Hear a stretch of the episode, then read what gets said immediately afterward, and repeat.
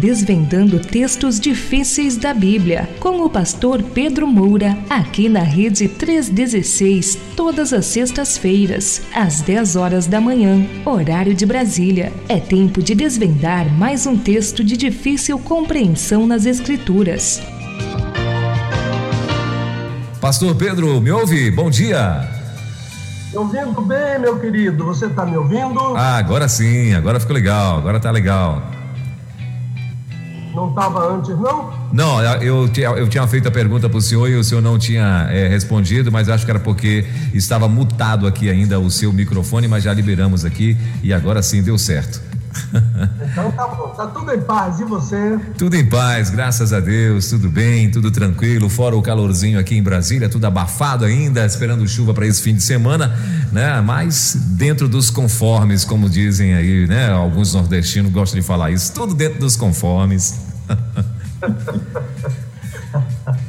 Esse, esse, esse sotaque aí não é de Salvador, isso é do interior da Bahia. Do, ah, é do interior da Bahia, né? Então, então é um povo que gosta de falar assim. Eita, muito legal. Eu gosto muito. Eu acho muito bacana esse sotaque. O sotaque nordestino é uma coisa bem bacana, né, pastor? Porque assim, cada lugar tem um, assim, eles são parecidos, porém se diferem, né? Você chega no Rio Grande do Norte é de um jeito, você chega ali no, em Pernambuco, parece um pouco, mas se você prestar atenção, tem uma diferença também, né? Então eu acho bem interessante. E na Bahia, então. Tem uma diferença de, de sotaque. E a pessoa que é do Nordeste, em geral, costuma acertar quando, quando o paraibano está falando, quando o potiguar está falando, quando o baiano está falando, etc. Isso. Só que a, a bom sotaque de Salvador é um pouquinho. Por exemplo, aquelas novelas de uh, daí que fala sobre, Gabriela, Crave Canela, aquele não é o sotaque de Salvador, aquele é o sotaque do interior mesmo. Do interiorzão lá, né? É. Muito bom, muito bacana. Mas está tudo bem, tudo tranquilo? O senhor está em Salvador? Como é que está o clima por aí? Como é que está chovendo? Está frio? Está calor? Como é que está a nossa Salvador? Está nublado, chovendo. Não sei por que essa chuva agora, mas choveu bastante ontem, durante a noite choveu e o dia está nublado, mas agora não está chovendo não. Sim, tá certo. Muito bem. Então, vamos lá aos nossos, ao nosso assunto de hoje, ao nosso bate-papo de hoje. Já tem aqui uh, perguntas, tem aqui inclusive alguma. Tem uma. O, o pessoal da semana passada aí, pastor, eles, eles descobriram um negócio na Bíblia aqui que ficou meio estreito agora o trem aqui, viu? O negócio ai, ai. ficou meio estreito aqui, pastor. E a pessoa se identificou e tudo, e, e tá assim, chamou pra briga agora. Eita, eu só quero ver. então, olha só, ouve aí. Tá dizendo o seguinte. No tocante à questão anterior, né? É, Paula Gondim de Salvador. E, rapaz, no Salvador só tem gente, só tem gente sabido, né? Então. é, é, e também a Célia Castro, lá de Aquirás, acho que é assim, no Ceará, né? Ela gostaria de tirar uma dúvida é, a respeito do assunto da semana passada. Ela diz o seguinte: à luz do que o senhor explicou sobre poligamia, como entender 2 Samuel 12:8, texto em que Deus diz a Davi: Deite a casa de teu senhor e as mulheres de teu senhor em teus braços, e também te dei a casa de Israel e de Judá. E se isto fora pouco, eu teria acrescentado tais e tais coisas. Aí ela diz: aqui ele dá a entender que Deus deu as mulheres de Saul a Davi. Isso é poligamia. O Senhor poderia esclarecer. Então, por favor, pastor, agora é contigo. Vamos lá, vamos para a briga, né? Vamos para a briga, vamos para a briga. e, e, você falou em sabida e eu que e eu imaginava que algum sabido ou alguma sabida ia, iam perguntar sobre isso, e foram duas sabidas. Olha só, tá vendo? E, e, agora, hoje pela manhã, conversando com o William, me disse assim: já tem mais 10 pessoas querendo saber sobre esse versículo. Eita. Mas, mas quando um, um, texto, alguma coisa estranha, no sentido de estranho, isso é, de que resvala do padrão, como esse versículo, quando isso aparece em uma tradução, ah, o, o, melhor caminho é procurar a lição original. Eu já expliquei bem o que é lição original. Né? Lição original, leitura original, é o que o original diz. Certo. Aí, então, o que a gente tem que fazer é ler, sepinçar a palavra-chave e procurar as acepções dessa palavra. Então, veja bem, deite é Deus dizendo a Davi, não é? A palavra, o verbo natana é o verbo para dar, clássico mulheres, a palavra chá que aparece no texto e aqui no plural, nashim, em teus braços. Essa aqui é a palavra aqui da, da, da briga, né? Essa palavra é ruim de pronunciar, porque ela tem duas culturais, uma no meio e uma lá no final. É bihekha. É, essa palavra ah, é chata de pronunciar. Mas ela, essa bihekha não é a palavra. Ela tem uma preposição B, que é a preposição em, e ela tem um ra, que é lá no final da palavra, que é um sufixo pronominal é, teu. Né? A palavra-chave aqui é rei, com, com, entrando a preposição e o a, sufixo pronuncial, pronominal fica de reikha, mas a palavra é reik. E essa palavra, ela significa braços às vezes traduzida por colo, mas quando ela é traduzida por colo, é colo mais os braços. Então, deite no teu colo, deite as mulheres do teu Senhor no teu, no teu colo, isso é, no colo e nos braços. Mas essa palavra também significa ah, tomar cuidado, cuidar. Então, ter nos braços ou ter sob cuidado são as duas acepções dessa palavra. Alguns preferem traduzir por colo, incluindo os braços, eu prefiro traduzir por cuidado.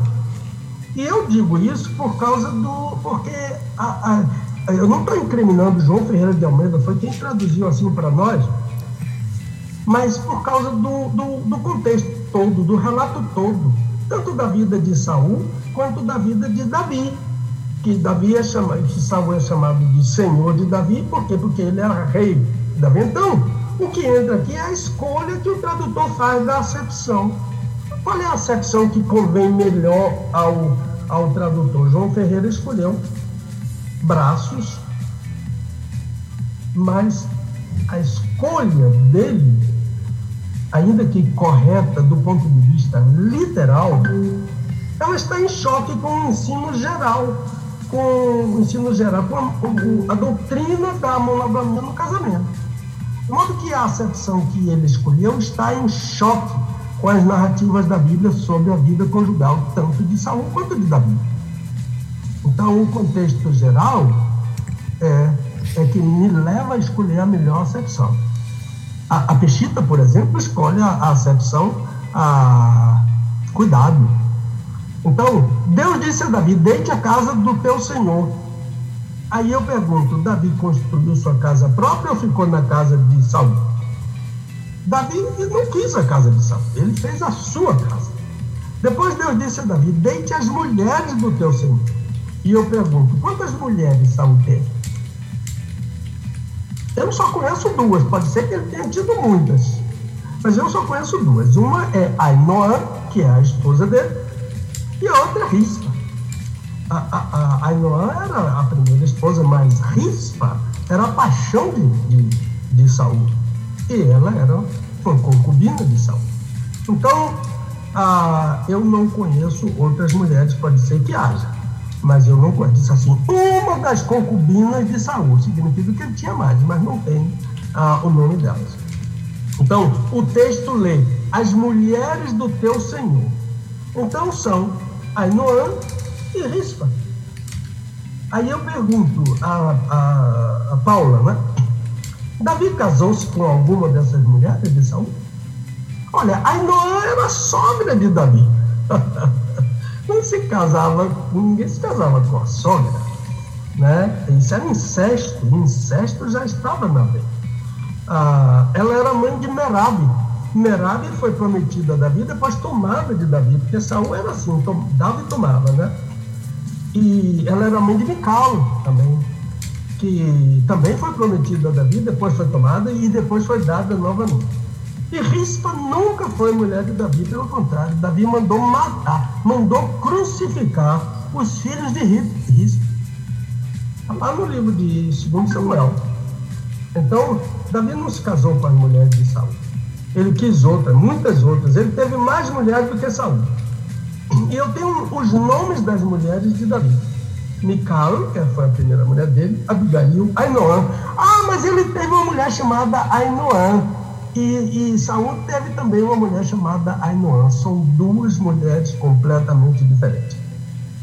A, a Ainoã de Davi é uma mulher que ele capturou na guerra. Uma israelita. Ah, quando Davi estava em Israel, ele teve uma guerra.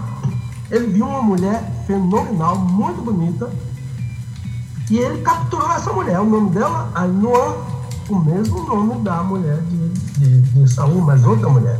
Eglá, Maaca, Agite, Abital. E, por último, a última mulher dele foi Batisseba, que foi o amor da vida dele. Eu estou listando essas mulheres para mostrar que a acepção ideal para esse texto é deite as mulheres do teu Senhor sob tua guarda, sob teus cuidados isso é análise. Quando a gente faz análise, e análise é uma matéria dificílima para quem estuda as línguas originais, e, mas é muito importante porque descomplica muita coisa.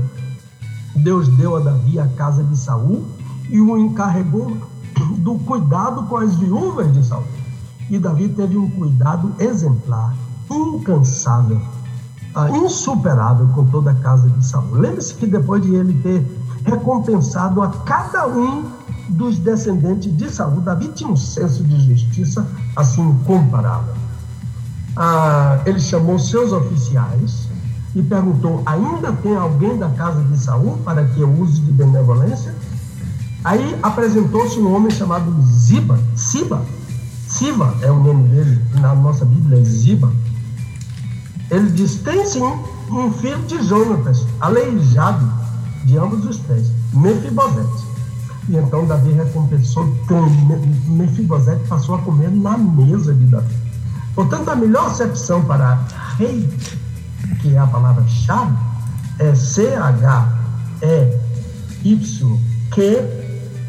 C-H é fechado com fértil, Y-Q é cuidar. Davi teve cuidado com a casa e com a viúva de Saul, mas ele edificou sua própria casa e teve suas próprias mulheres. Esse texto não atrapalha em nada a tese em defesa da, do plano monogâmico de Deus. Pelo contrário, ele contribui para sustentar esta tese. Então, cuidado. Texto isolado, em choque com outros textos que suportam uma doutrina, eles precisam ser ah, analisados, porque eles têm que ser analisados de forma a que Vamos procurar qual é o sentido. Por que, que ele disse isso?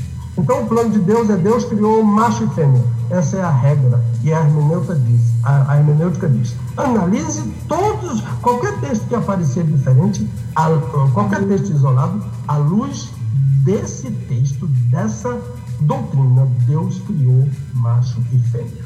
Então, Elber está aqui. Vamos fazer um fim, vamos dar um fim a este assunto e não vamos responder mais nada. Se alguém continuar com dúvida, mande para meu e-mail ou mande para o Elber responder, tá bom? Maravilha. Então tá aí. Eu acho que fechamos com chave de ouro sobre esse assunto e era uma uma pergunta que, como o senhor falou, muita gente tem dúvida, né? justamente por conta da versão bíblica, né? que às vezes elas têm e, e o que dá a entender mesmo é que Deus é, estava não só aprovando, como ainda estava enchendo Davi de, de, de mulheres, né? Então, então é, é, é, tudo questão de interpretação mesmo da própria Bíblia, né? Mas está certo. Pastor Pedro, então vamos para o assunto desta semana? Então, vamos ver se a gente consegue adiantar né, bastante o assunto, porque também é um assunto onde muita gente tem dúvidas, não é? É, sim, é, é terrível e muita gente não quer responder sobre ele. Então, então vamos lá. Bom, hoje a, o comentário até que está aqui está dizendo o seguinte, que é uma pergunta interessantíssima e ao mesmo tempo difícil, né? Então vamos lá.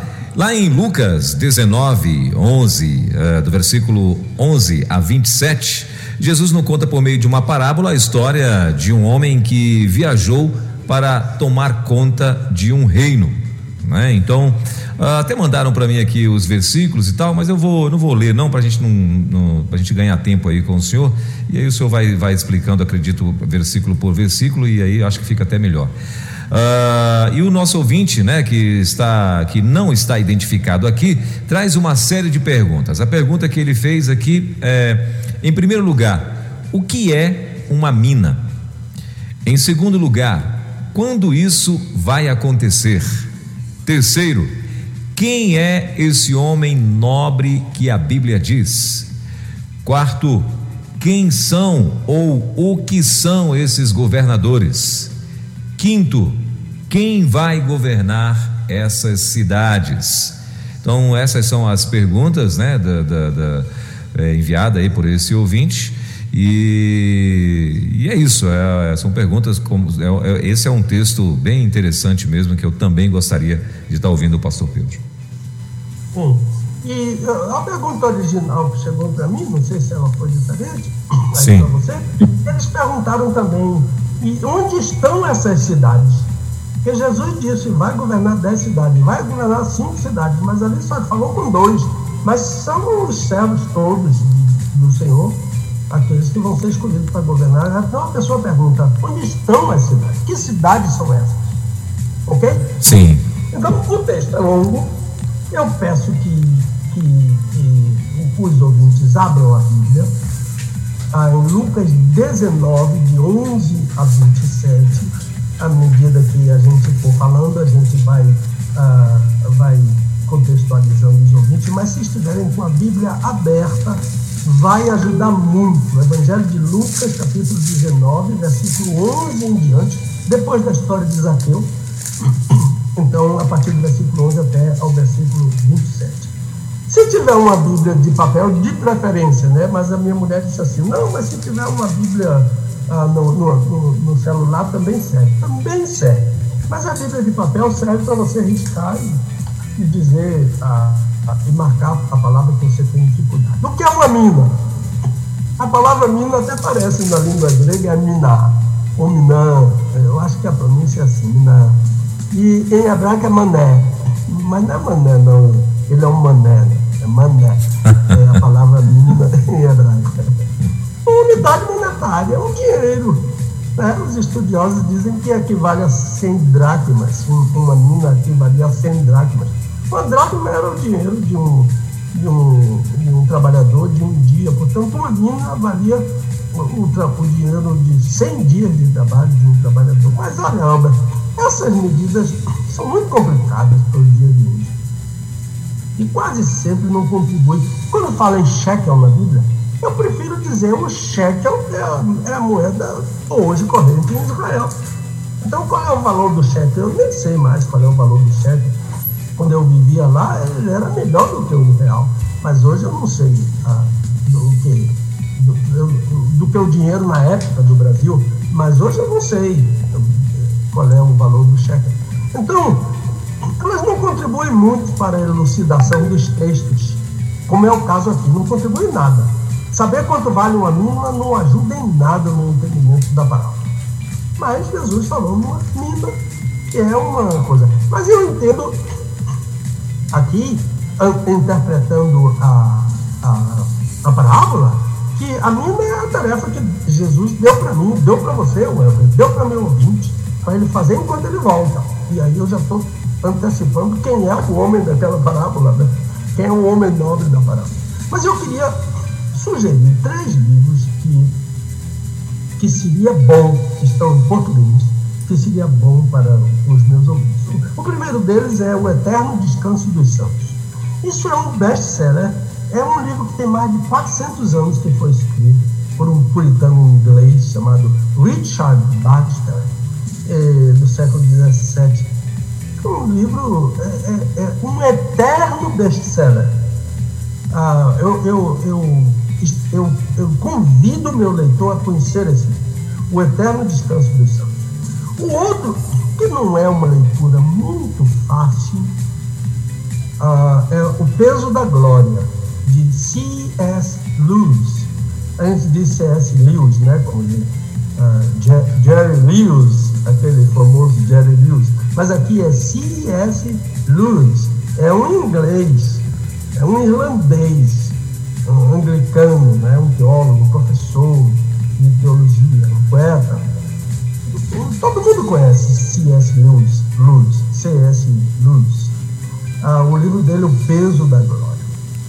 E o terceiro é a poesia e o camponês. A poesia e o camponês. Aí não estamos falando com meu filho, pastor Lucas, sobre esse, esse livro que eu li no tempo do seminário.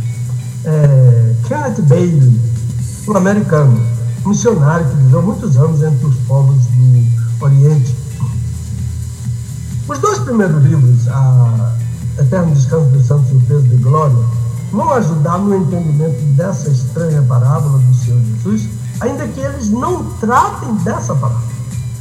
Mas eles introduzem um conceito que eu vou falar aqui, que vão nos ajudar muito. O terceiro livro trata das palavras, das parábolas do Senhor. Eu não me lembro muito bem, li quando estava no seminário, não me lembro bem a abordagem dele sobre a parábola das minas, mas eu não tenho lembrança que ele abordasse quando isso vai acontecer, quem é o homem da parábola, onde estão as cidades, não lembro muito disso, mas aconselho a leitura, porque ele trata das parábolas de Lucas, a poesia e o camponês.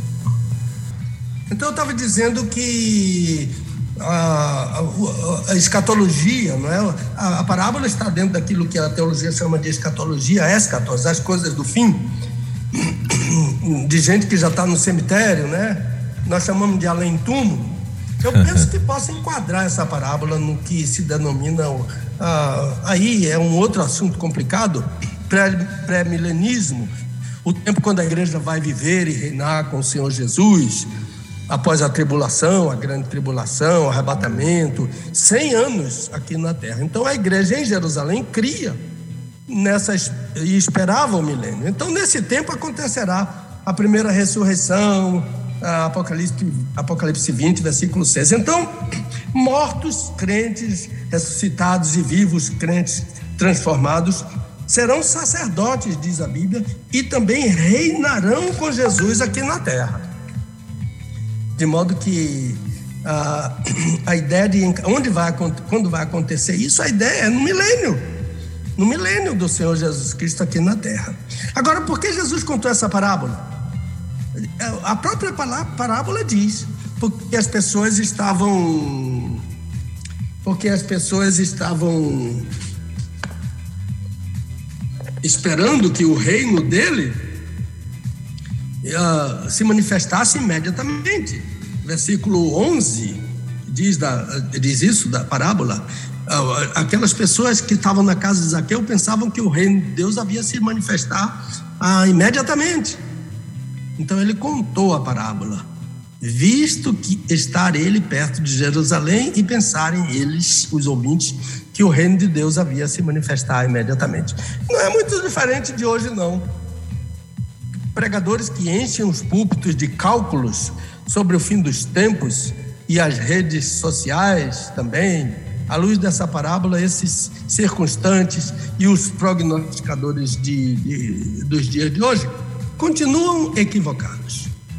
Jesus nos ensinou a orar, venha o teu reino, mas não nos ensinou a, nem autorizou a prever, nem prognosticar, nem especular sobre os acontecimentos do fim. Ele disse que Deus reservou esse tempo à sua autoridade.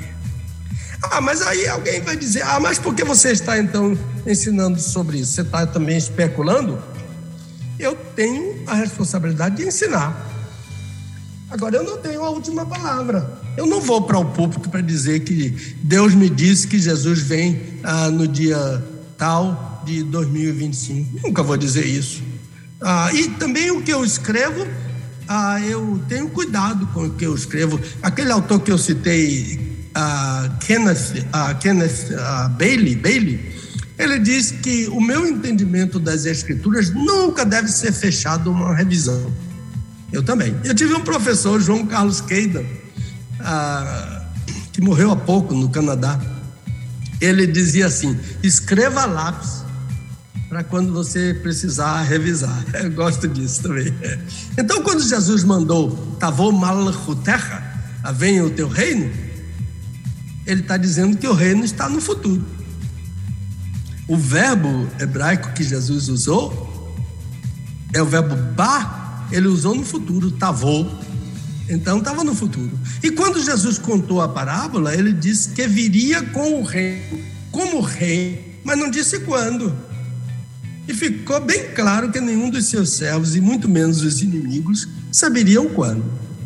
Aí tem a parábola das dez virgens, lembra disso? Ah, vai voltar, não sabe quando, vão dormir e, e, e por aí vai. Portanto, cuidado com os profetas que, que exacerbam a iminência da volta de Cristo, porque esse frenesi antibíblico é uma cilada para você fazer como aquele servo da parábola que enrolou a mina em um lenço para você se desobrigar daquilo que ele mandou fazer. O evangelho é para ser ah, o evangelho é para ser pregado a todas as nações antes dessa volta. E há milhares de povos e tribos que não têm um único versículo bíblico em sua própria língua. Eu não sei se você, Elber, ah, acompanhou a história de um missionário ah, de ascendência eh, chinesa, mas ele era americano de nascimento. O nome dele, sem pronunciar o nome dele chinês, mas o nome dele era John Allen e o sobrenome dele era Shou ou Shao, C-H-A-U. O nome, esse é o nome chinês dele. Sim. Ah, ele, ele foi morto em novembro de 2018 e eu acompanhei tudo com muita atenção. Ele tentava entrar em uma ilha na costa da, leste da Índia, onde os nativos eram hostis a qualquer presença estranha. E ele sentiu que Deus mandou ele entrar naquela ilha. E ele orava muito, ele fez todas as economias, ele comprou um barco, ele se desfez de tudo para obedecer aquela visão que ele teve de Deus de que aqueles nativos hostis precisavam ah, ouvir o, o evangelho mas ele foi morto a flechadas. Ele falou quando estava perto da ilha, de dentro do barco, eles ficavam ouvindo, e quando ele entendeu que eles já estavam mais acessíveis, ele entrou, mas quando ele entrou, eles mataram ele. Mas eles tinham ouvido muito da palavra de Deus. Inclusive, eles deram uma flechada na Bíblia dele. Deram uma flechada nele, mas ele estava com a Bíblia na mão e a flecha uh, traspassou a Bíblia dele, que está lá naquela ilha, a Bíblia. Ah, eu, as vozes se levantaram no mundo. O, o Washington Post, aquele jornal famoso, disse: John definitivamente perdeu a cabeça. Muitos disseram que ele foi imprudente, mas a mamãe dele disse: Eu preparei ele para servir ao Senhor. Eu, eu me desculpe, mas me emociono. Ah, ela disse: Meu filho nunca foi imprudente. Ele foi obediente, ele deu a vida para cumprir aquilo que ele diz que Deus o chamou para fazer. E aquilo que Deus mandou ele fazer, Deus mandou a ele e a todos nós, não é? Ele distribuiu as minas para todos os servos, os talentos, os deu ordens. E ele mandou a John e mandou todos, e, e, e eu completo. Mas é melhor ficar especulando, né? Dizendo que ele vai, vai voltar, marcando data enrolando a mina no lenço e, e, e falando contra a, as, as missões que traduzem a Bíblia. Eu amo o John. Eu tenho a foto dele na minha área de trabalho no computador. Porque ele foi negociar a mina dele, a mina que ele recebeu do Senhor. E a mina dele custou o sangue dele. Mas o sangue dele está lá naquela ilha e aquele sangue vai testemunhar. Ah, Deus vai levantar gente que vai testemunhar ah, mais de 7.100 línguas faladas na terra, 3.700 delas não tem nenhum versículo da palavra de Deus. A Bíblia inteira, Welber, só está traduzida em 700 línguas. E eu fico aqui exacerbando a volta do Senhor. É, quer dizer, não quero trabalhar. Paulo disse em 2 aos Tessalonicenses 3 que não quer trabalhar, não coma. Também não coma. E então, ah, é esse o trabalho do, do John. Deus me chamou para pregar na, na leste da Índia. Mas chamou John e ele foi. Mas Deus já me chamou, mandou fazer tantas coisas que eu não faço, porque eu sou desobediente. E eu tenho medo, às vezes, de Deus, daquilo. Como Davi, lembra-se no dia que a arca entrou? Disse: naquele dia Davi teve medo de Deus. E eu prefiro a desobediência. Então vamos continuar aqui, vamos correr para aqui, que agora é uma hora e meia, mas a gente tem tempo. A Luz, C.S. Luz, que eu falei aqui, ele introduziu um conceito no livro dele muito bom, um conceito de corpos gloriosos, de pessoas gloriosas. Ele conta de um crente que foi arrebatado ao paraíso. Lembra-se que Paulo também foi? Segundo aos Coríntios 12. Pois bem, esse homem do testemunho de Luz, do Lewis, né? C.S. Lewis, ah, viu no paraíso uma mulher que ele conheceu aqui na terra. Uma crente bem velhinha. Ele disse que ela estava bem enrugadinha quando ela morreu, amiga dele, conhecida dele. Mas ela apareceu na visão dele do paraíso. Está ah, lá no livro. Ah, ah, como é o nome do livro do Luz? É, o Peso da Glória. Ela apareceu na visão dele.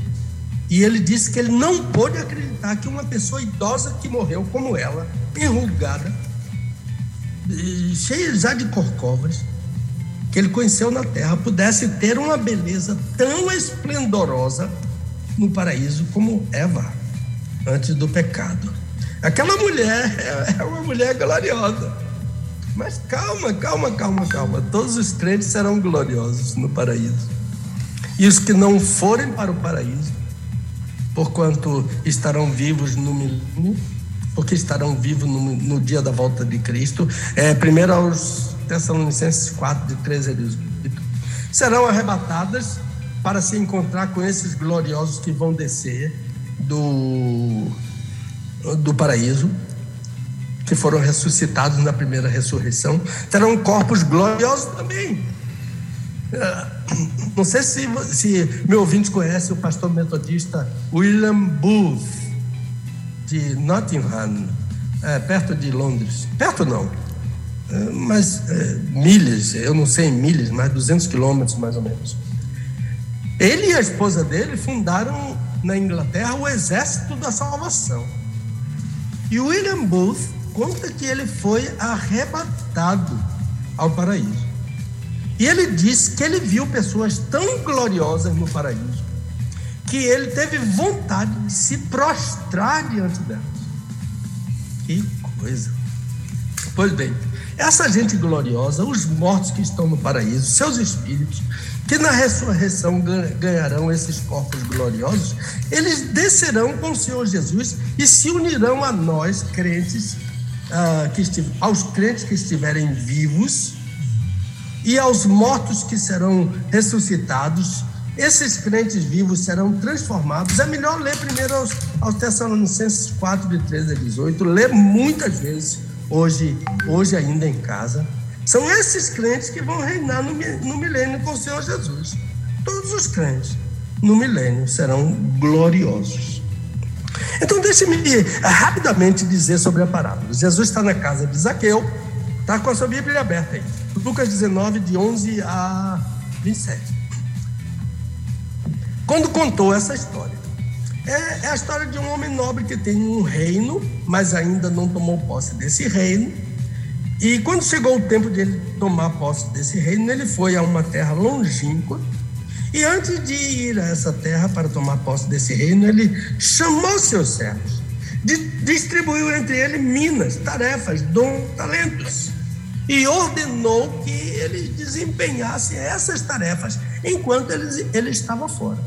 Então, Eu, eu, eu vou chamar a, a, a, sua atenção para a expressão que Jesus usou quando ele referiu à volta daquele homem. Porque o texto diz até que eu venha, mas o tradutor não prestou bem atenção a uma outra acepção da expressão enhou, enhou erkomai, enhou erkomai. A, a expressão enhou está traduzida até que eu venha, porque junto com erkoma, er, erkomai é voltar de algum lugar, mas há uma possibilidade de tradução legítima, muito legítima, uma acepção, entendendo enhou como uma cláusula uh, causal. Nesse caso, eu traduziria, e eu prefiro, ele diz, porque eu vou voltar, em vez de até que eu volte. A, a casual, enhou, que pode ser essa expressão casual, causal, aliás, ah, em vez de até que eu volte, é porque eu vou voltar. É uma acepção legítima. Então, todos prestam, ah, quando ele volta, todos prestam contas e um deles não fez nada com a tarefa que lhe foi dada. Todos serão julgados. A Bíblia diz que todos serão julgados, segundo aos Coríntios 5:10. Os crentes prestam contas, serão julgados esse terceiro, aquele terceiro personagem, o que não fez nada com a mina nem rolou no lenço, também será julgado. Então, é bom prestar atenção porque há, há uma versão que diz: Pela tua boca te condenarei, versículo 22. Para mim, todos os crentes, todos que são, todos estes três servos aí das, das minas, todos eles são crentes um mais frutífero, outro menos frutífero, outro quase nada frutífero, mas todos serão julgados, mas nenhum crente será condenado. Julgado, mas não condenado. condenado. Romanos 8, Não há condenação para os que estão em Cristo Jesus. Jesus usa, usa a mesma palavra, não, julgar. Então Jesus disse: Pela tua boca te julgarei, não pela tua boca te condenarei. E o julgamento deve ser que ele não vai, não vai governar sobre nenhuma cidade o julgamento é que ele vai ser é, governado e não vai governar. Então, esse homem, não, ah, voltando ao homem nobre que foi para a terra longínqua, ele não tinha somente servos, ele tinha inimigos também.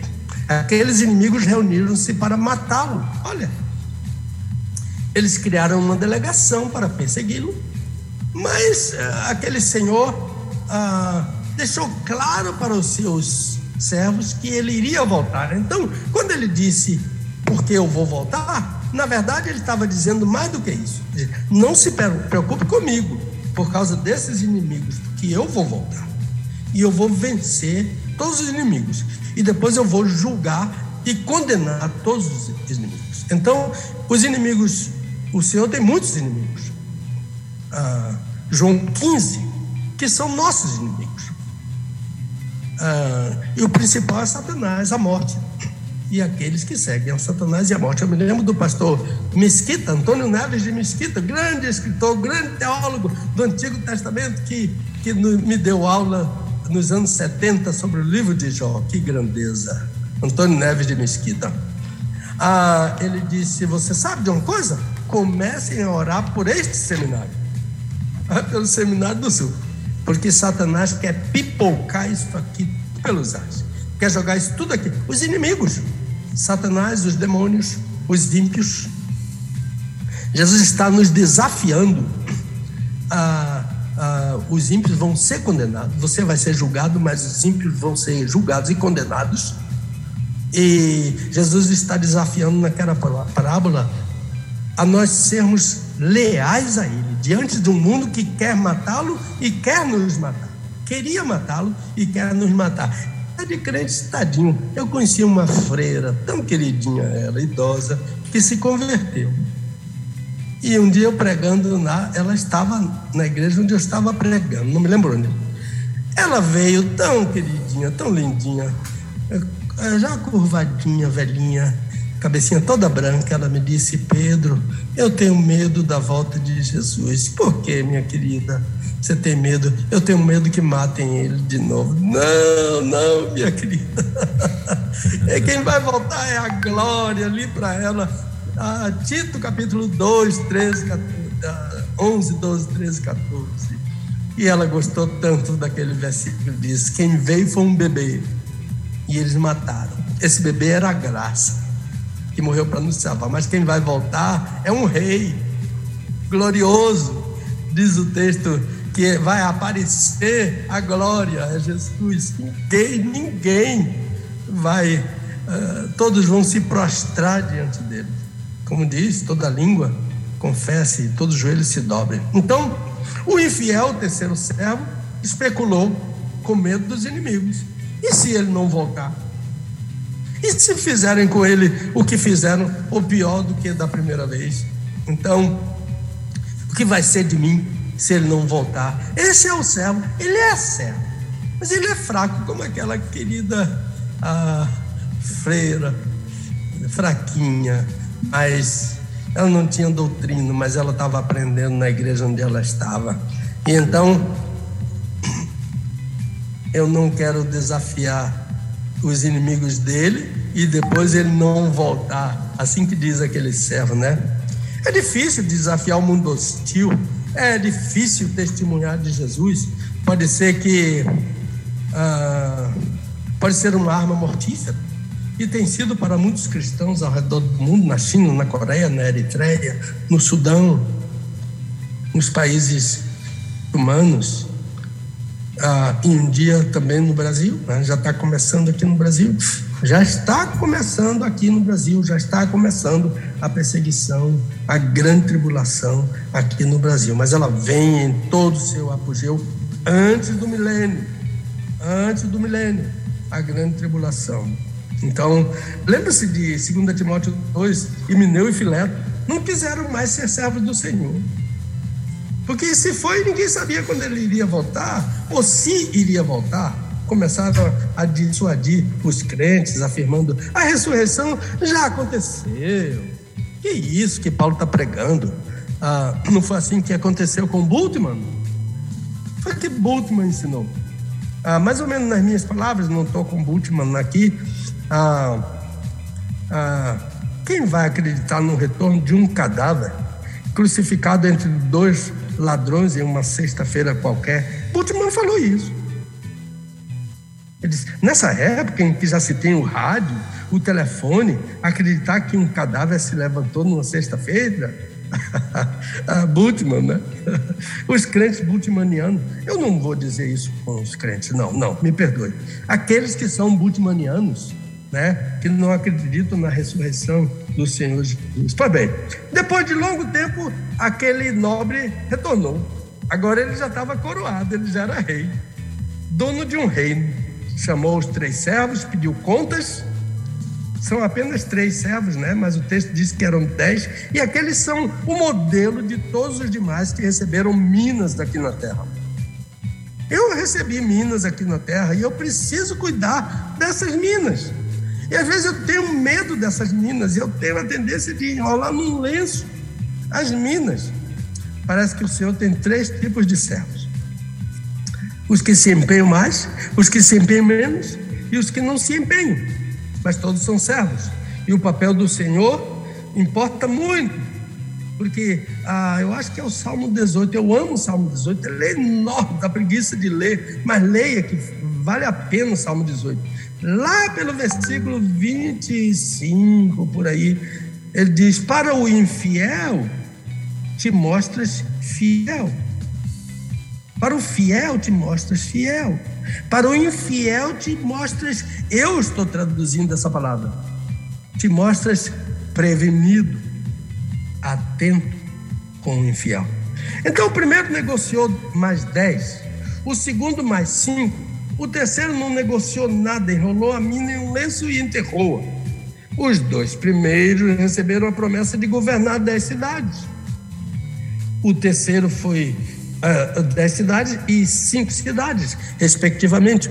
O terceiro foi julgado como mau servo, entregou sua mina ao que negócio, foi obrigado a entregar a mina aos, ao que tinha dez.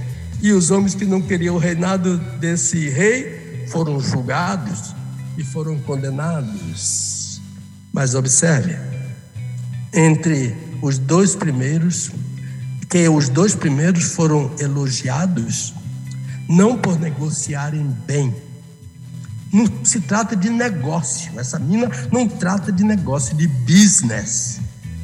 Essa de trade, essa, essa, essa parábola trata de fidelidade. Eles foram eh, elogiados porque foram fiéis. Servos bons e fiéis. Mas olha que coisa maravilhosa aqui, para eu não me exultar que o Senhor disse: fiéis no mínimo, fiéis no pouco. Lucas 17, 10, para você ler em casa aí. Quando fizer tudo, se considere servo inútil, porque você fez somente o que devia uh, fazer. É, e aqui não é o Senhor dizendo, não, é o servo se autoavaliando.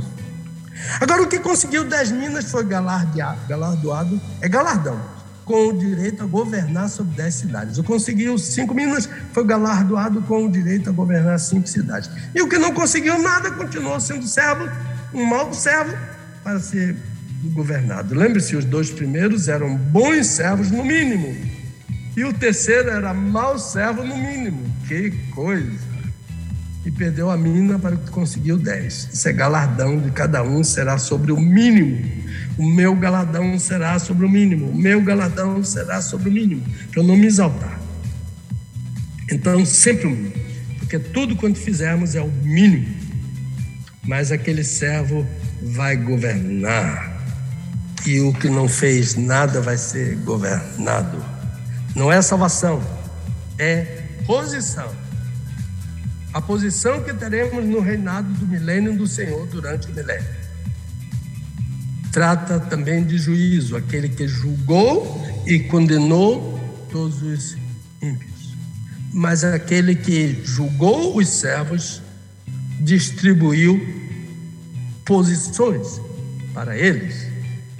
Ah, isso. E que posição é essa?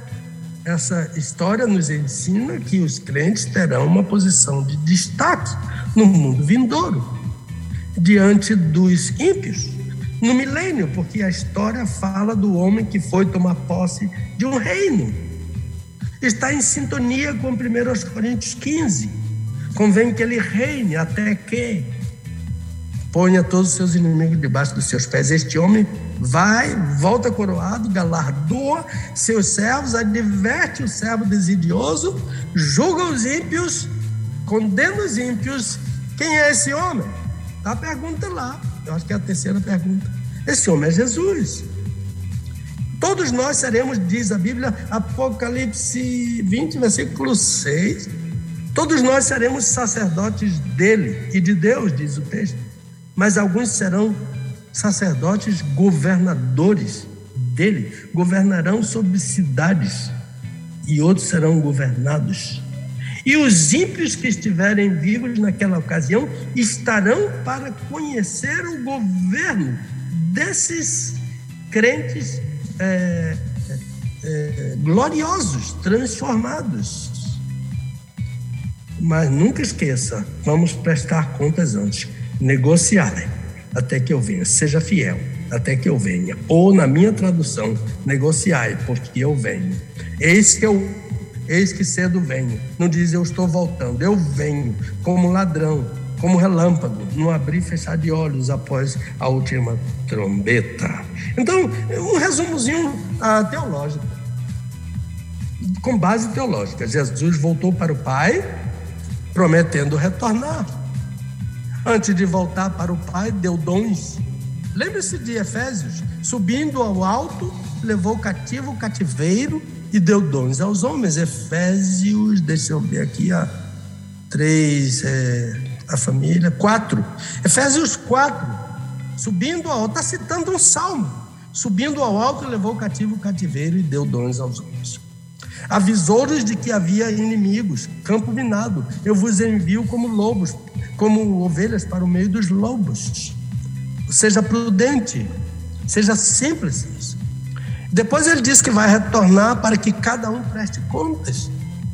E os servos fiéis assumirão responsabilidades no retorno do seu Senhor, é o que diz a história. Eles governarão. Os outros é, entrarão nesse reino, mas serão governados. E ele entregará a mínima a mina do que não fez nada aos que tinham mais minas. Então, onde estão essas cidades? Essa foi a última pergunta que, que ele fez, que o perguntador fez. A resposta é simples. Brasília, onde está o Elber. Aí. Quem sabe se o Elber não vai governar? Ah, quantas cidades o Elber vai governar? Ah, em Salvador, né? em São Paulo, ah, no Brasil, no mundo. Não sei onde será, onde serão, mas será na Terra. E quem serão esses governadores? Agora que está, porque essa pergunta me foi enviada, é a mesma pergunta que eu faço a você que está me ouvindo: quem vai governar? Eu sei que vocês estão esperando de mim e eu não sei responder. O meu consolo é que o Salmo 119, meu texto antes de ler a Bíblia, desvendo os meus olhos. E o Espírito vai ajudando, lendo, lendo, lendo, lendo, lendo a palavra, e o Espírito vai ajudando. Então, eu vou pôr aqui no texto o, o que eu entendo. A ideia é que se trata de gente gloriosa que vai governar o mundo no milênio. Eu me lembro, ah, e deixo vocês livres para dizer, ah, isso que o pastor Pedro está dizendo não presta para nada. Não concordo, definitivamente não concordo. Não creio em milênio, ah, não creio em tribulação, não creio que crente vai estar em grande tribulação, etc. E alguns não creem nem na volta, né? Do, na parucia, não dizer. Então, eu deixo vocês livres. Eu me lembro de uma vez que eu estava assim, de caderno, de caneta e tudo, ouvindo o doutor Russell Shedd falando sobre essa parábola, e ele falou como ninguém, porque ele falava como ninguém, e depois ele, ele disse: o que a gente não entende, a gente coloca na prateleira e aguarda. A, a minha também está na prateleira para aguardar, escrita a lápis. O que eu vou dizer a vocês aqui está escrito a lápis. Então, antes da resposta, a, eu, eu, sobre quem são os governadores, eu, eu o meu ouvinte assim: cuidado. A gente que vai lhe dizer que estas cidades estão no céu. Sabe que há crente que crê que o milênio é espiritual, vai ser no céu? Sabe que há quem crê que a ressurreição já aconteceu? Ah, Lembra-se de Mineu e Fileto? E tinha um outro aqui que eu estou querendo me lembrar, eu não estou lembrando mais. Alexandre Latoeiro essa gente toda está aí para dizer: não, isso tudo é espiritual, aconteceu, vocês não viram. Ah, e também a gente que diz o milênio no, ah, que antes do milênio não vai haver tribulação, que nada, a igreja vai passar por tribulação, vai morrer todo mundo. Engano, engano, mentira de Satanás o reinado milenar do Senhor Jesus, o milênio, será aqui na terra, após a grande tribulação. As cidades que serão governadas por crentes serão governadas por crentes mais fiéis do que eu, aqui na terra. Eu estarei numa dessas cidades, sendo governado por esses servos de, de Deus que foram uh, fiéis, no mínimo. E outra coisa, o arrebatamento também que também será nesse tempo. Que arrebatamento, que coisa nenhuma, tem gente até que brinca. Eu já vi uma vez num carro escrito assim. Ah, ah, é uma brincadeira com sogra, eu não gosto de brincadeira com sogra, porque a minha foi uma mãe para mim. Ah, é, no, no, carro dele estava escrito: ah, se esse carro um dia ficar sem o motorista, sem o carona do lado e sem os filhos do motorista e, do carona do lado, ah, ah, o Elber, você está me ouvindo? Estou ouvindo. Eu estou ouvindo, eu estou aqui. Eu quero ah, ver como é que você vai se sair desse negócio aí. então, no, no, carrinho dele dizia: se esse carro for arrebatado, a entrega é minha sogra. que a sogra dele não, não ia subir mais. A minha, a minha está na glória. A minha já tem. Misericórdia. Ah, e, e, e como como luz dizia, alguns crentes serão mais famosos. É, é, essa ideia de ter fama, não, não ter fama aqui na terra, mas ter fama com Deus, como a Tomás de Aquino falou, né? Crentes que têm fama, ah, mas é fama com Deus. É, Tomás Aquino foi quem, quem mais explicou sobre essa fama. Crente famoso, crente tem fama com Deus. Ah, pouco importa se sou famoso aqui na terra, quero saber se no milênio eu serei famoso com Deus. Se ele vai dizer bem feito, ah, bem-estar, eh, em grego é bem feito, servo bom e fiel. Paulo fala sobre essas pessoas em 1 Coríntios. Se alguém ama a Deus, esse é conhecido de Deus. Então, no milênio, esses três tipos de, de, de servos estarão na terra, entre os ímpios. Não haverá ressurreição dos mortos naquele tempo, dos incrédulos, só dos crentes, não haverá qualquer possibilidade de regeneração de ímpios, nem de incrédulos, nem de conversão naquele tempo, salvo é salvo, perdido é perdido. Uma única exceção, vou abrir aqui, já sei que vou criar problema, uma única exceção que eu posso abrir aqui, até pensei duas vezes, ah, será ah, que nesse tempo os judeus vão reconhecer seu Messias. Eu entendo isso lá de Zacarias 12. Leia todos, que eu acho que é versículo 9, 10 por aí de Zacarias, que fala sobre isso. Os judeus vão reconhecer com lágrimas, como quem chora por sua mãe, como quem, uma mãe que chora por seu primogênito. Ah, então, as profecias não cumpridas serão cumpridas, né? Ah, por exemplo, ele reinará até colocar todos os seus inimigos debaixo dos seus pés. Ele não fez isso ainda durante esse reinado, a, a, os crentes, esses servos serão sacerdotes e governadores. Então, Satanás estará preso. Dois versículos só para finalizar. Porque a criação aguarda com ardente expectativa a revelação dos filhos de Deus. Romanos 8. Tudo quanto Deus criou na natureza está gemendo por esse glorioso tempo no reinado do milênio. O que foi criado está sendo deteriorado, o homem destrói. Ah, o próprio lugar em que ele vive, ele desmata, ele polui as águas do mar, os rios, as florestas, mata os bichos, espécimes até que, que em extinção eles matam. Só quem cuida disso é a própria natureza. A, a natureza se insiste em se renovar. Ao cheiro das águas, diz, diz Jó, né? Como a árvore que pode ser cortada, se ficou um toquinho ao cheiro das águas, ela vai se renovar. E os bichos também, que cuidam da natureza. Por isso, o texto diz que eles gemem.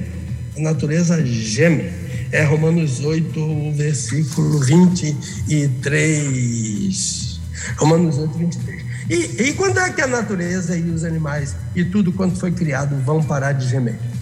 Quando os filhos de Deus se manifestarem quando forem reveladas essas pessoas gloriosas. Eu creio que isso será leve. O outro texto é Atos 3. O primeiro é Paulo, o segundo é Atos 3. É Pedro. Pedro fala sobre o tempo do refrigério quando Jesus voltará.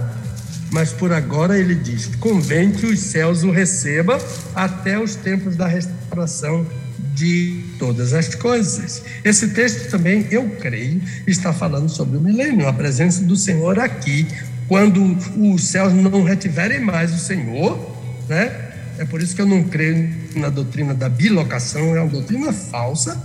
Ah, o céu retém o Senhor agora, ele está no trono sentado, Atos 7,4, Atos capítulo 7, fala sobre isso. Convém que ele reine, a 1 Coríntios 15, eu acho que é 25. Esse texto também, eu creio que está falando sobre o milênio. A presença do Senhor aqui na terra, governando, reinando com a vara de ferro. Salmo 2 é do milênio também. Comandando crentes gloriosos e a glória a, e a glória deles levará a natureza à sua libertação. Versículo 21 de Romanos 8. Em, em uma mensagem que eu do Dr. Ele disse que nesse tempo do milênio, os ímpios se submeterão aos crentes gloriosos que vão governar. E mesmo os que não vão governar serão gloriosos, chamarão a atenção do, dos ímpios. De modo que esses dois textos, tão distintos, tratam do mesmo tema. Que tempo? O milênio. O tempo em que pessoas gloriosas vão governar. E quem são essas pessoas? Eu fiquei muito feliz, eu ficarei muito feliz se um desses governadores, que eu vou pensar aqui agora, me chamar para cuidar de um bairro ou de uma rua na cidade sob a autoridade deles. Irmão, abra um parênteses para dizer assim: ah, perdoe-me quem achar que eu estou sendo muito literalista. Eu tô, eu, o que eu estou dizendo é o que eu sinto no meu coração da palavra de Deus e acho que esse texto é para ser interpretado, interpretado assim. E aguardo outra interpretação para eu dizer, não, eu estava equivocado. E apagar tudo porque eu escrevi a lápis para depois ah, ensinar novamente. Deixa eu falar sobre um homem que me emociona muito e que ah, eu não quero ficar citando minha família, mas esse eu tenho que citar. Não quero citar meu pai, meu avô, que eu acho que vão governar também, mas não quero citá-los. Somos 13 irmãos, 12 agora, porque o Senhor levou um. E depois que os nossos pais morreram, meu pai morreu em 92, minha mãe em 94, um dos nossos familiares, um advogado, um oficial da Marinha, ele ficou sendo o patriarca da família doutor Diógenes Sena. Eu nunca conheci uma pessoa que amasse tanto crianças. Parecia Jesus amando crianças. Ele amava crianças. Ele me amava. Ah, ele sempre tinha no bolso um pirulito. O primeiro que aparecesse, ele dava o pirulito. Qualquer criança que ele encontrasse no bonde, ah, andando na rua, em casa, quando a gente ia para a casa dele, que tinha um quintal imenso, uma roça de árvores ele suportava as nossas estripulias como ninguém. Nunca nos denunciou a nossos pais, quando nossos pais estavam vivos. Ele mesmo resolvia as nossas estripulias. Uma vez ele, quando ele estava na universidade, ele era aluno 10 da universidade. Ele estava fazendo uma prova e, e faltava uma questão e um colega passou e disse: aqui, essa última questão, e deixou um papel na mão dele. Ele não respondeu aquela questão. Ele tirou nove, mas ele não quis aquela questão. Ele sabia a questão, mas ele não quis aquela questão. Ah, quando ele chegou à cidade de Ibiratá, no sul da Bahia, há muitos anos, ah, os crentes se escandalizaram com ele. Como pode um crente ser advogado? Sabe o que aconteceu? Ele mudou o conceito de advogado naquela cidade por causa do, do, do modelo que ele era de crente. Eu me lembro quando eu leio Richard Baxter, ah, ele mudou o conceito daquela famosa cidade de Kinderminster, Minster, que era uma cidade mais, mais pecadora do que qualquer cidade da Inglaterra. Então, ele, eu estou vendo que faltam quatro minutos, mas eu vou acabar. Então, como pode um advogado ser crente? Mas ele mudou o conceito de advogado naquela cidade. E, e aquela cidade teve o seu apogeu durante os anos em que ele viveu ali. A Igreja Batista, ele era, ele era batista independente, o elegeram como conselheiro da Convenção Independente. Eu não sei quantas minas o doutor Diógenes recebeu do Senhor, mas eu creio que ele vai governar no milênio. Ah, não se trata de, de, de, de, que ele é melhor do que os outros, que é mais crente do que os outros, se trata da fidelidade. Estes governadores são pecadores. Doutor Diógenes era um pecador, mas ele foi fiel no mínimo. E o mínimo que foi perfeito, posto na mão dele. Eu, eu, eu conheci um pastor chamado João Dias de Almeida, foi meu avô. E uma senhora um dia disse: Eu não cria nem em céu nem em inferno, até que conheci o pastor João Dias. E eu disse: tem que haver céu para esse homem ir. Quem, quem, quem conheceu o João Falcão Sobrinho? Foi meu pastor, meu conselheiro, meu amigo pessoal. Ele tem que reinar, esse homem vai reinar, vai governar. Quem conheceu o pastor Valdemiro Timichak? Esse homem vai. Eu tive mais proximidade com ele lá em Carolina, na Carolina, quando ele esteve lá num congresso, que homem de Deus, aquele homem, toda, todo mundo no Brasil conhece Valdemiro Timichak. Ah, mas eu quero citar uma mulher com um senso de justiça como ninguém, com um senso de, de hospitalidade como ninguém. Ah, ela, é, quando alguém sofria uma injustiça dos seus filhos, por exemplo, ela dizia: tira esse peso do seu coração. Jesus já carregou esse peso e ela tinha uma frase que ela dizia: põe na conta de Cristo. Põe na conta, não nas suas costas. Ele já carregou sobre si. Minha sogra, dona Heroildes da Silva Fonseca, ela vai governar uma cidade. Eu sei que ela vai governar uma cidade. E muitos outros irmãos, que eu poderia citar muita gente que eu penso que vai governar cidades. Mas a ah, esses que eu citei aqui, ah, não sou eu que vou dizer quem vai governar, mas pela vida dessas pessoas. Servos ah, fiéis, não sem pecado, mas fiéis, que um dia, no milênio, vão ser aqueles que o Jesus vai dizer: governa sobre dez cidades, governa sobre cinco cidades, governa sobre uma cidade, governa sobre duas cidades. Ele vai dizer: aqueles que foram fiéis, no mínimo, sempre no mínimo, ninguém é do máximo, sempre no mínimo.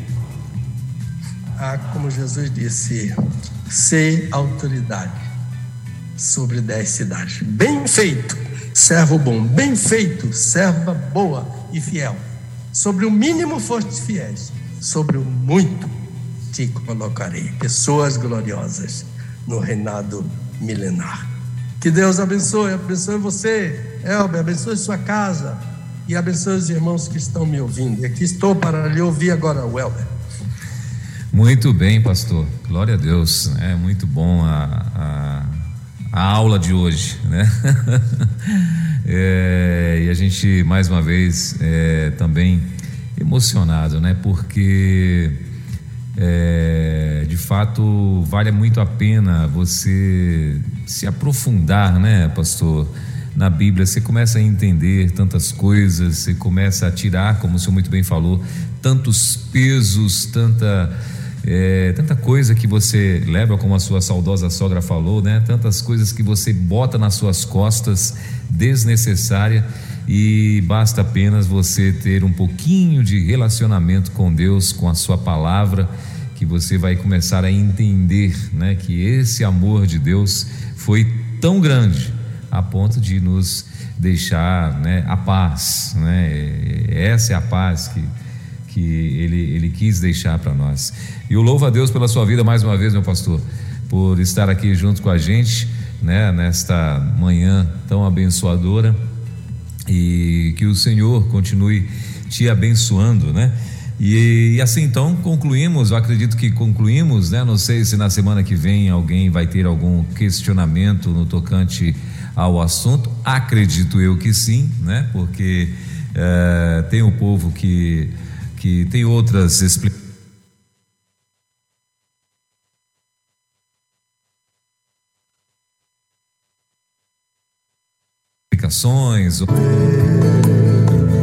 O homem mais importante que existiu, o filho mais precioso que se viu, o cordeiro mais valioso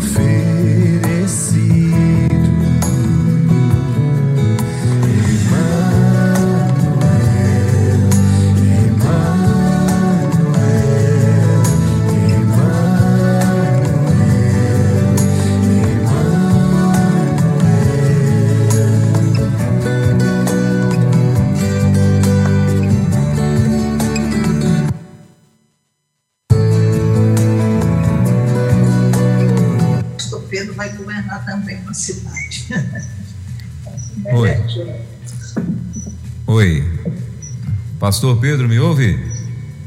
Evita, que maravilha, este meu cunhado é maravilhoso. Pastor Pedro, me ouve?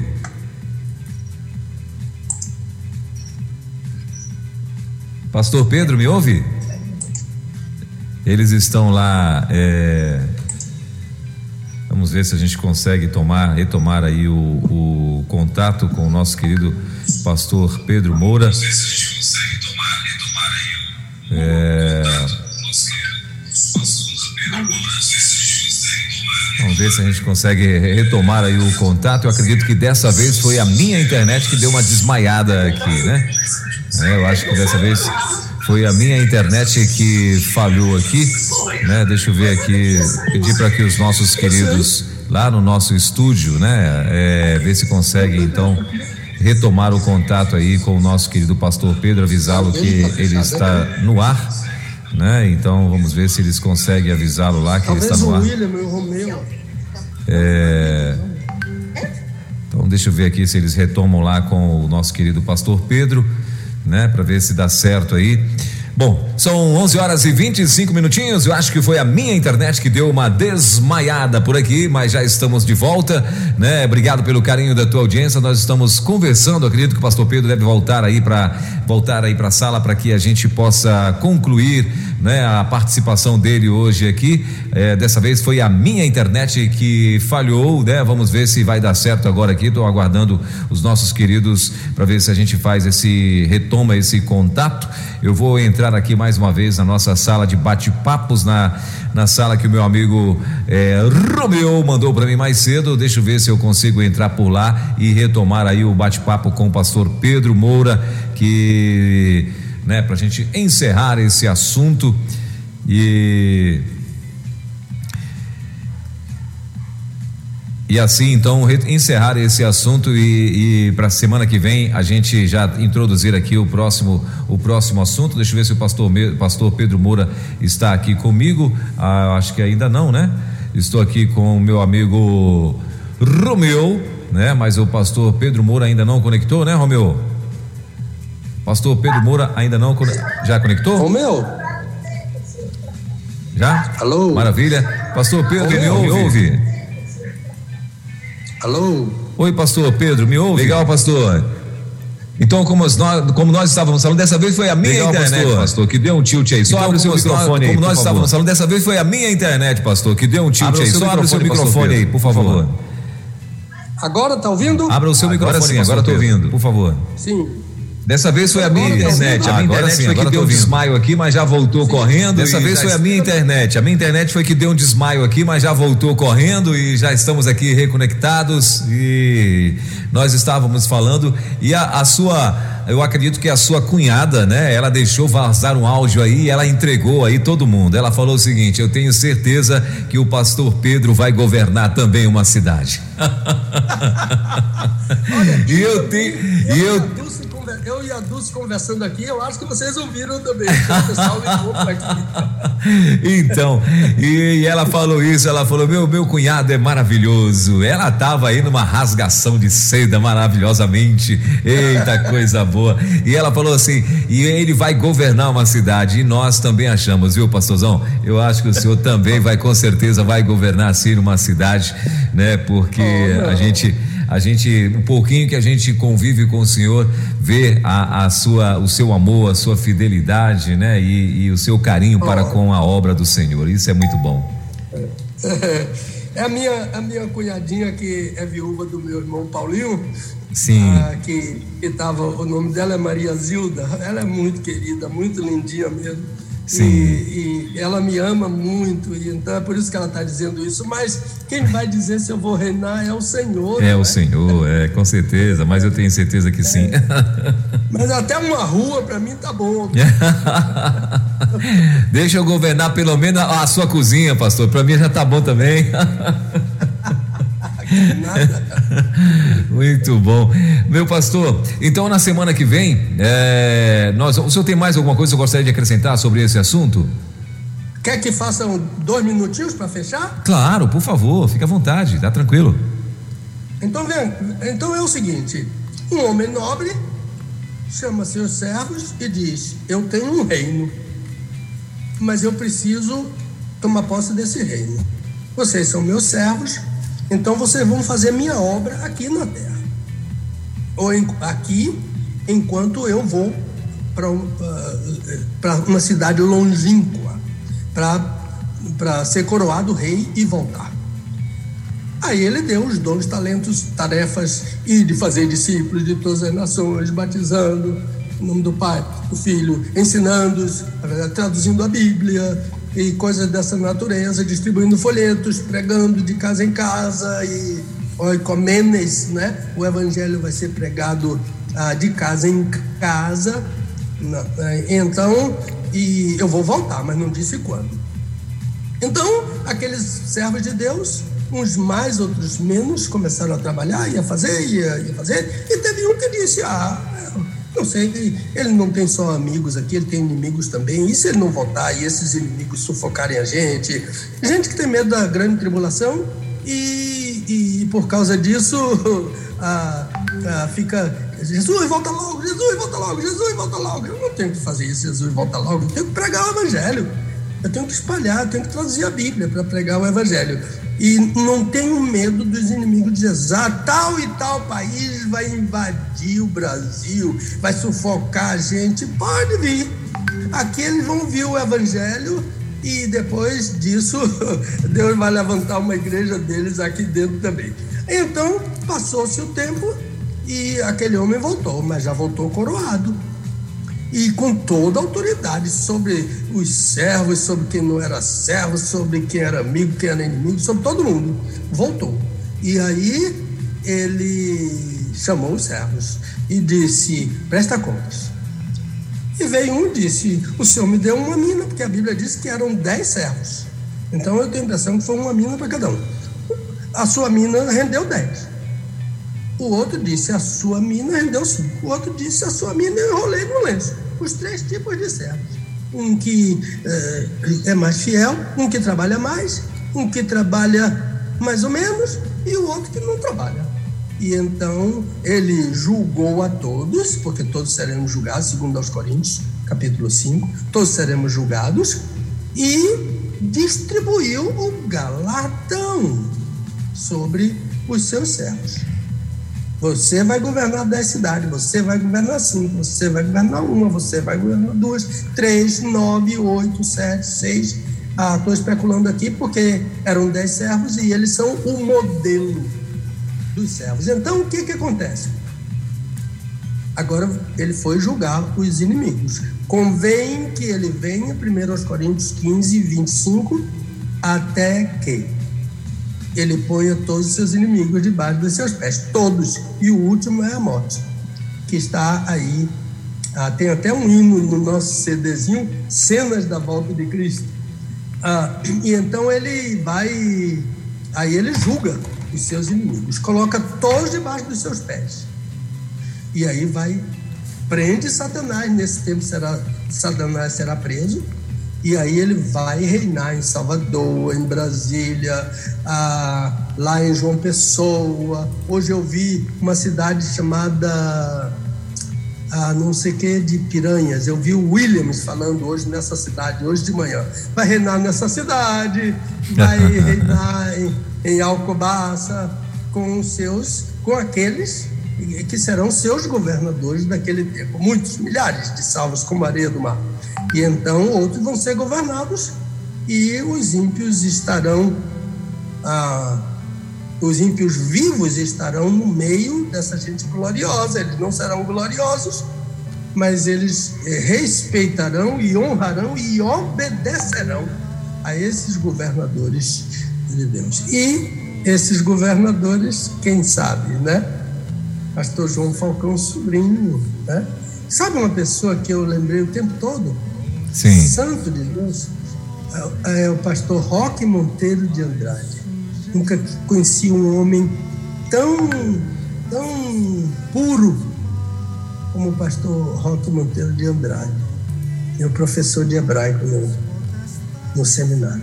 Então é aí. É, o reinado é no milênio, das cidades são na terra, tudo na terra, tudo na terra. E, como disse, ele, ele vem, né? ele vai descer das nuvens. Primeiro aos, aos Tessalonicenses 4, de 13 a 18. É por aí, Elber, por aí. Agora que vai chover pergunta, vai, Deus nos livre, né? E nos ajude, né?